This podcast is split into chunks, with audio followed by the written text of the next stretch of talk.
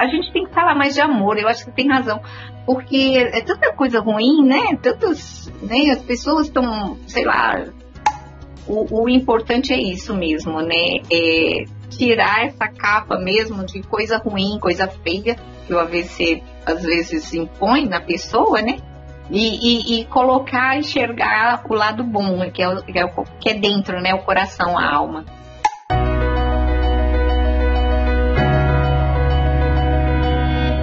Começa agora o podcast do canal Reabilitação.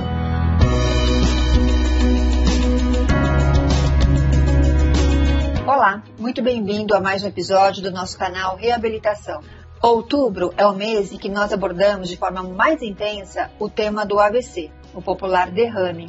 E por isso decidimos trazer para o nosso podcast a história de uma pessoa muito especial, a Sandra Isida, que é fundadora e presidente da Associação Mineira do AVC, a AMA AVC, e ela tem uma história assim muito rica para contar para a gente. Bem-vinda, Sandra. Tudo bem? Obrigada, Érica. Muito obrigada pelo convite. E eu estou muito feliz em estar aqui compartilhando um pouco da nossa história.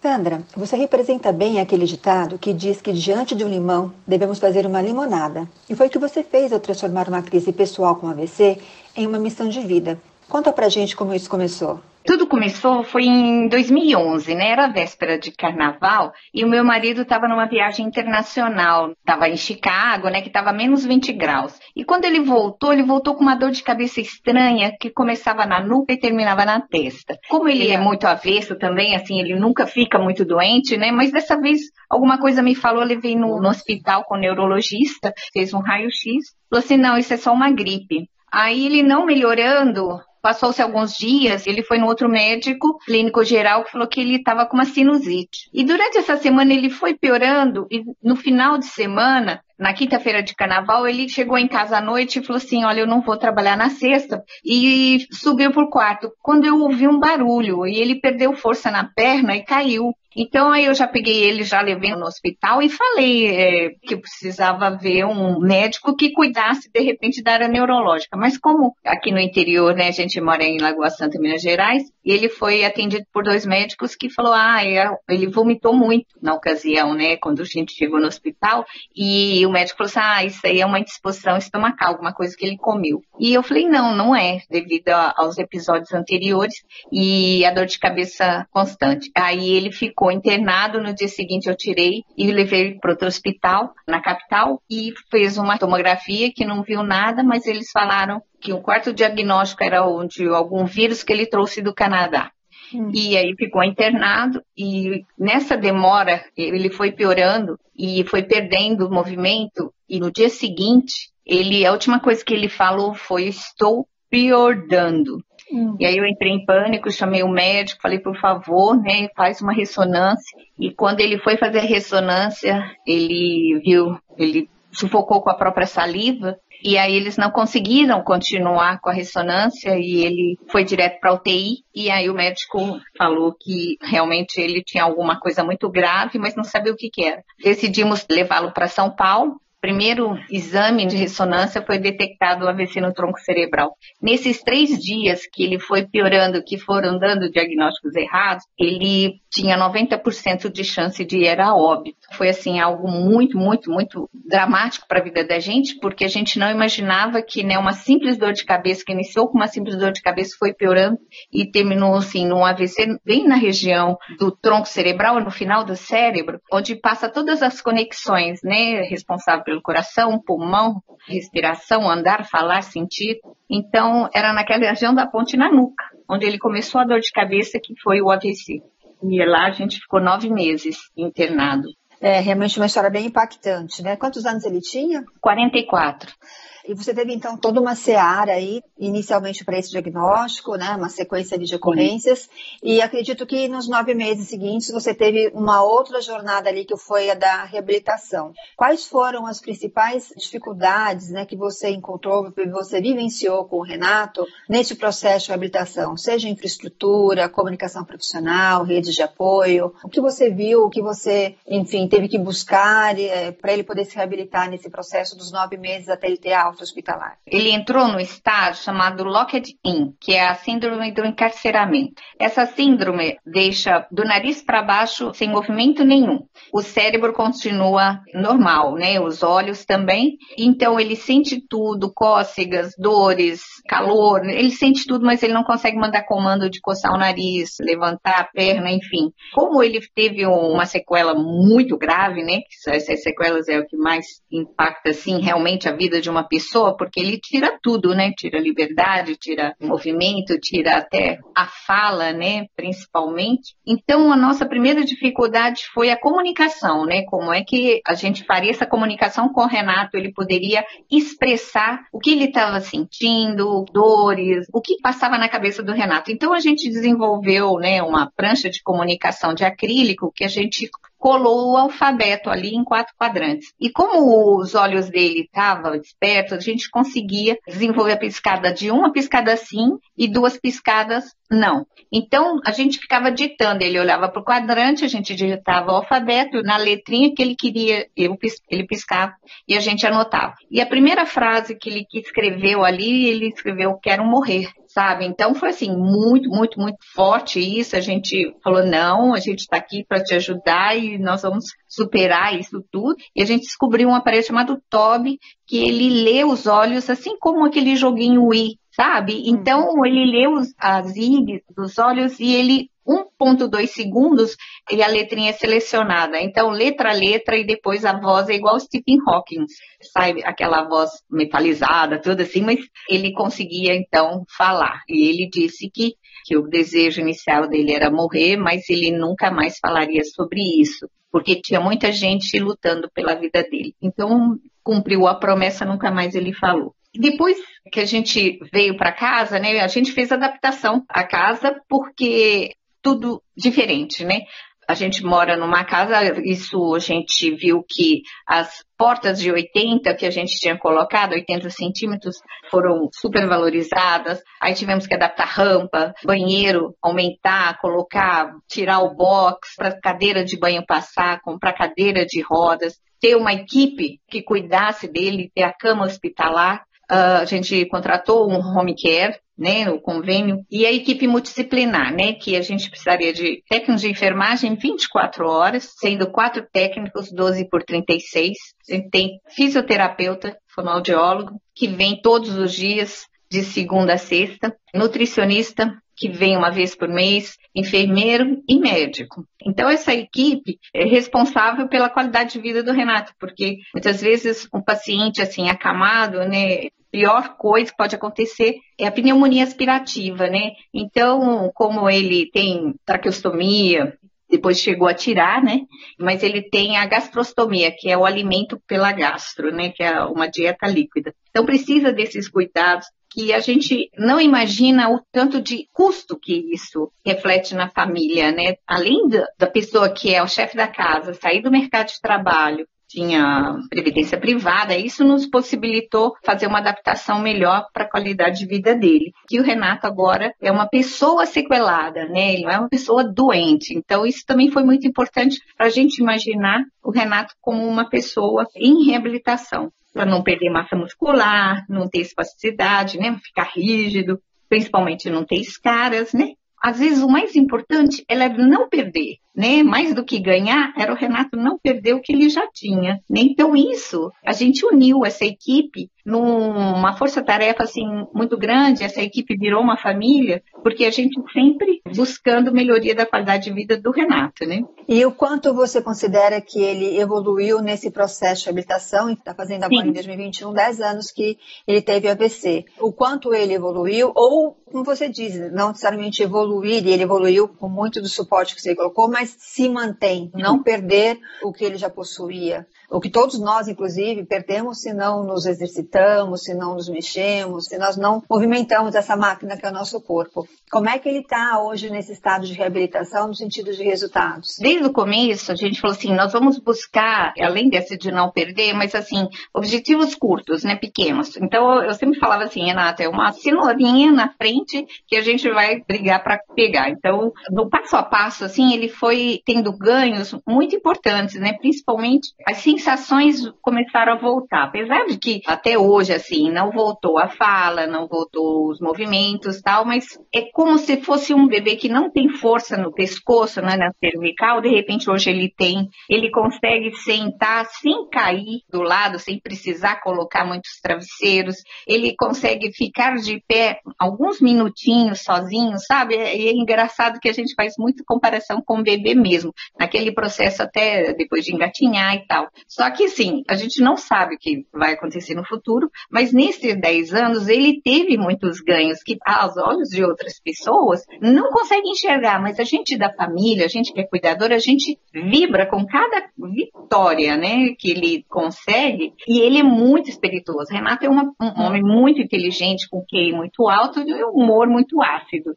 Então ele brinca, né, que as partes privadas se tornaram públicas, entendeu? Então ele brinca com as meninas, assim, sempre escrevendo com os olhos, usando a tecnologia. O que a gente fez de diferente, não sei se é diferente, o que a gente fez aqui em casa, o Renato continuou chefe da casa, o Renato ele tem que estar par de tudo, não pode mentir para ele e ele tem que participar. E isso fez com que a dignidade dele fosse preservada. Então, a gente, tudo que a gente faz, a gente consulta ele, ele dá palpite, enfim. Muito importante, até porque a autonomia intelectual dele permanece, né? Então, Sim. isso tem que ser muito valorizado. E em meio a todas essas dificuldades que você enfrentou aí, tendo que transformar a sua vida para criar essa rede de apoio de cuidados a ele, você ainda teve ideia de ir além, que foi criar uma ABC. Como é que começou a história, então, da MAVC dentro desse processo de reabilitação do Renato? É, uma das coisas que mais, assim, impactou, né, além de, de saber que o AVC acomete pessoas de idade produtiva, como o Renato,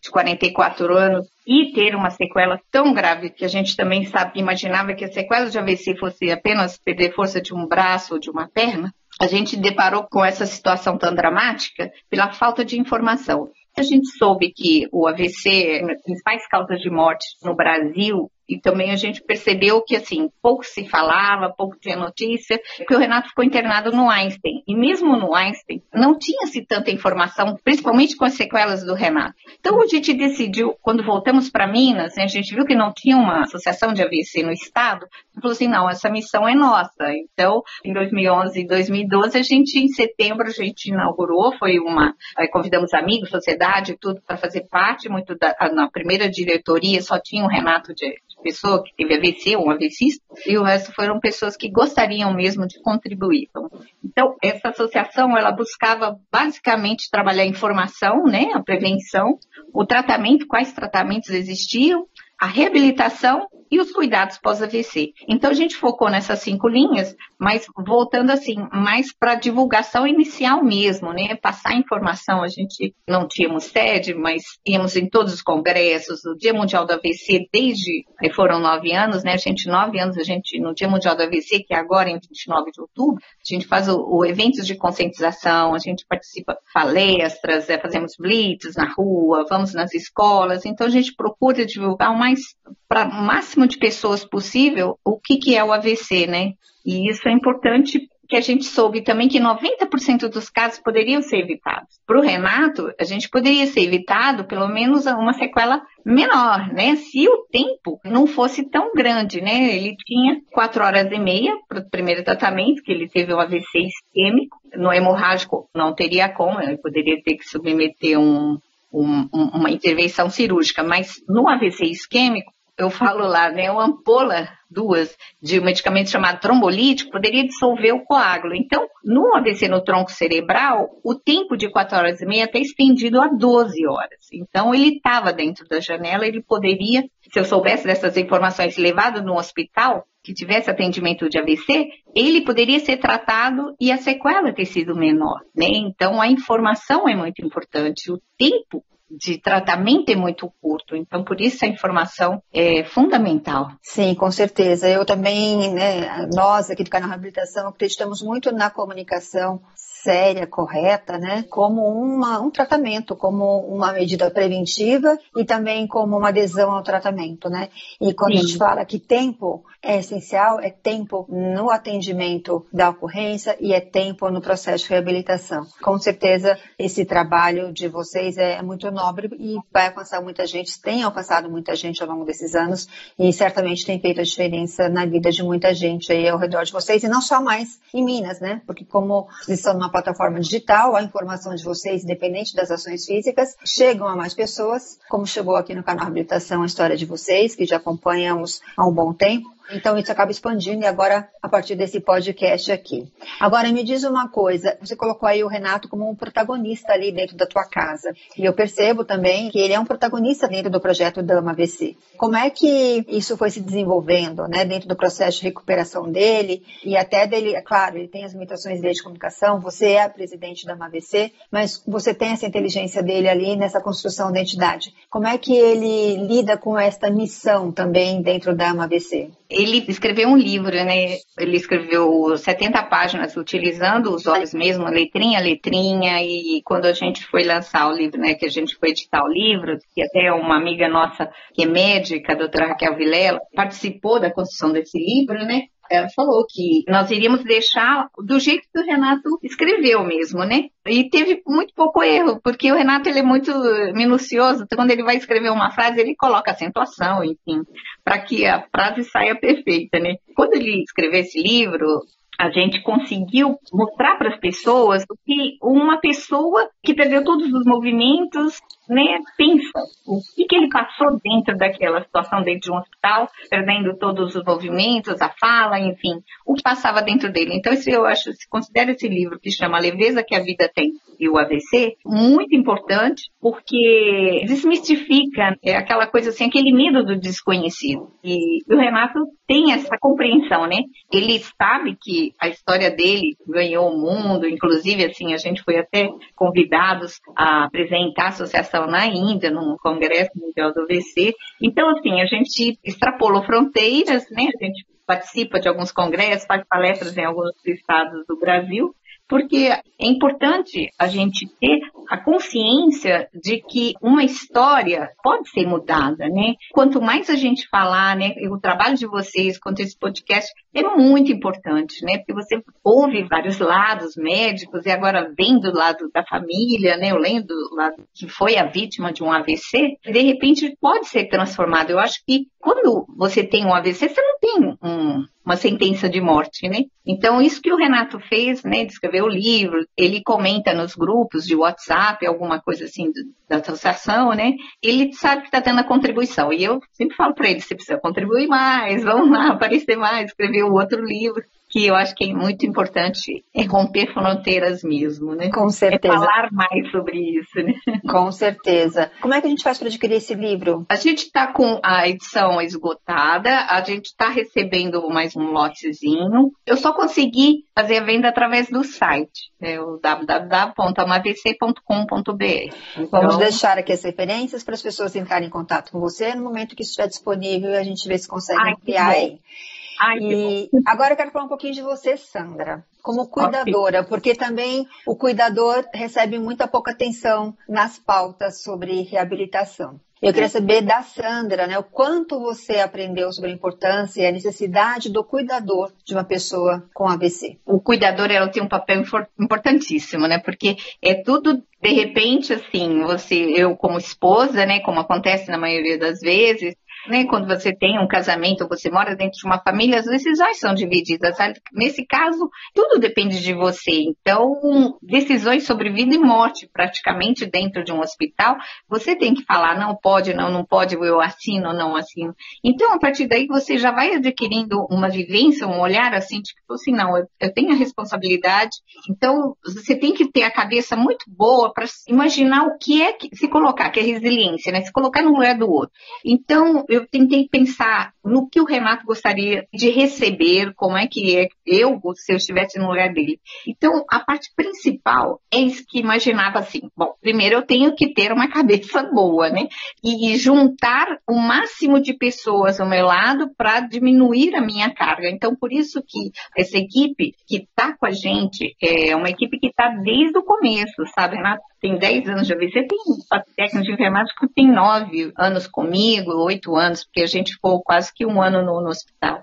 Então, são pessoas, assim, que de, de nossa inteira, confiança inteira, que já sabe cuidar do Renato de trás para frente, então eu consigo, às vezes, viajar né, visitar a família em São Paulo, visitar um congresso. Então, dá para eu sair um pouco, cuidar da associação e ter a tranquilidade de que ele está sendo bem tratado. E as redes sociais, e principalmente o WhatsApp, tudo que ele utiliza essa tecnologia, então a gente tem esse contato direto. Eu acho que, assim, em primeiro lugar, é ter o equilíbrio porque o BAC é muito importante. A gente não, não recebe treinamento quando vai casar, não recebe treinamento quando vai ter filho, não recebe treinamento quando alguém morre ou, ou divorcia. Você não tem, a não ser vivenciando. É. Então, a partir do momento que você vivencia aquilo, você pega aquilo como um presente, não como um castigo. Então, você fala, eu falo mesmo, eu prefiro mil vezes ser cuidadora do que ser cuidado. Então, eu, como cuidadora, vou preferir ser a melhor cuidadora. Eu organizo os medicamentos, organismo a rotina, organizo, porque eu também gosto disso, sabe? Mas aí eu dou liberdade do Renato modificar, da equipe da Palpite modificar. É essa abertura, eu tenho como premissa ter harmonia. Eu, na casa, na, na associação, no trabalho, em qualquer lugar, ter harmonia. Ter harmonia é saber escutar, né? Então a gente vai aprendendo, que eu falei, eu nasci também, foi, não sou da área da saúde, eu sou formada em marketing e eu tive uma loja por 20 anos. E eu gosto muito de, de conversar, interagir com pessoas, né? Então, por isso que eu falei, tudo é um aprendizado. Foi a primeira vez que eu tive uma loja, eu nunca tive uma loja, nunca mexi com comércio e tive por 20 anos. Então, agora eu tenho o Renato, que é uma pessoa com deficiência, totalmente dependente, tem uma associação de pessoas assim que também necessitam desse tipo de atenção, cuidado, né, informação. Então, assim, a gente vai aprendendo, mas com muito bom senso, se colocando no lugar do outro, indo muito devagar, mas aprendendo muito. Eu, eu, gosto de ler, de pesquisar, é o que eu aprendo, eu gosto de repassar, né? Então é isso, eu acho que assim, a gente, eu não consigo ser a Sandra sem estar com essa equipe, com a equipe, com todas as pessoas juntas, né? Engraçado é assim, que a gente deixa de ser a gente, né, para ser um, um grupo. E é muito gostoso. Muito bom. E é. é muito importante, como você colocou, se cuidar, né? Aquela história do eu colocar a máquina de oxigênio em mim para que eu consiga cuidar do outro. Você criou, você tem essa máscara e você tem uns braços importantes aí que te dão segurança, que é importante. Ao mesmo tempo você demonstra dar muita autonomia para o Renato, né? Eu acho que esse respeito é muito importante, enfim. É uma história muito bonita, é, de muito equilíbrio, e é claro que a gente sabe que dentro desse equilíbrio tem muitos sentimentos que permeiam dias melhores e piores, mas eu acho que o senso ali de toda essa base, toda essa condução está muito bem forjada, a ponto de vocês conseguirem, para além de cuidar desse núcleo familiar, ainda ter essa associação que cuida de outras pessoas também por meio de comunicação e ação. Então eu só tenho que dar parabéns para você.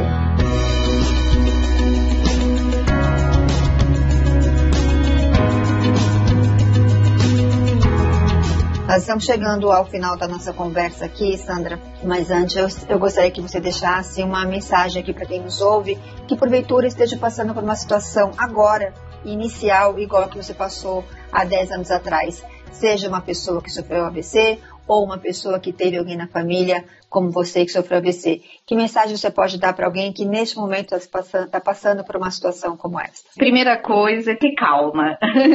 né? Que o segredo é sempre buscar harmonia. Como eu disse, tem muita conversa, tem muito respeito, tem muita paciência e colocar no lugar do outro, né?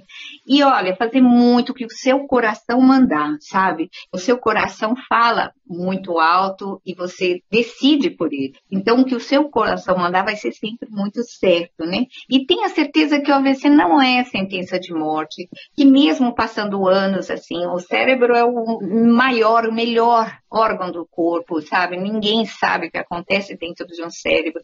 Então, quanto mais amor, mais estímulo você der der para o cérebro, mais ele vai se adaptar, mais vai fazer conexões e vai conseguir achar um caminho. Principalmente você tem que ter fé. Fé mesmo que dias melhores virão e que você está no caminho certo e vai conseguir. Tenha isso como presente, nunca como uma coisa ruim. Uma oportunidade de melhorar, melhorar é, conexões com a família, com as pessoas, com os amigos, com o ambiente, com tudo. Né? Você é um ser único. Isso como o melhor presente para você mudar a sua vida de outras pessoas que estão ao seu redor. É isso que eu faria e estou fazendo, né? É um Muito presente. bom. E na verdade é o melhor caminho mesmo para a gente transformar a dor em amor, né? Agradeço demais, viu, a sua história, o seu tempo aqui em compartilhar ela com a gente. Com certeza isso ela vai levar aí adiante uma inspiração para que outros se mobilizem, para que se movimentem e que possam, inclusive, agradecer essa oportunidade de tirar uma lição dessa situação que não é fácil, nós sabemos, tá bom? Muito obrigada, Sandra. Obrigada, obrigada a todos. E para você que nos acompanhou até aqui, se de fato você se inspirou como eu me inspirei com essa história, eu te peço, por favor, que compartilhe para mais pessoas, que com certeza ela vai inspirar muita gente também. Marque aqui o nosso canal para ser notificado sempre que tiver um novo episódio no ar e a gente vai se falando por aí, vai se encontrando por aí. Até mais. Tchau, tchau. Termina aqui o podcast do canal Reabilitação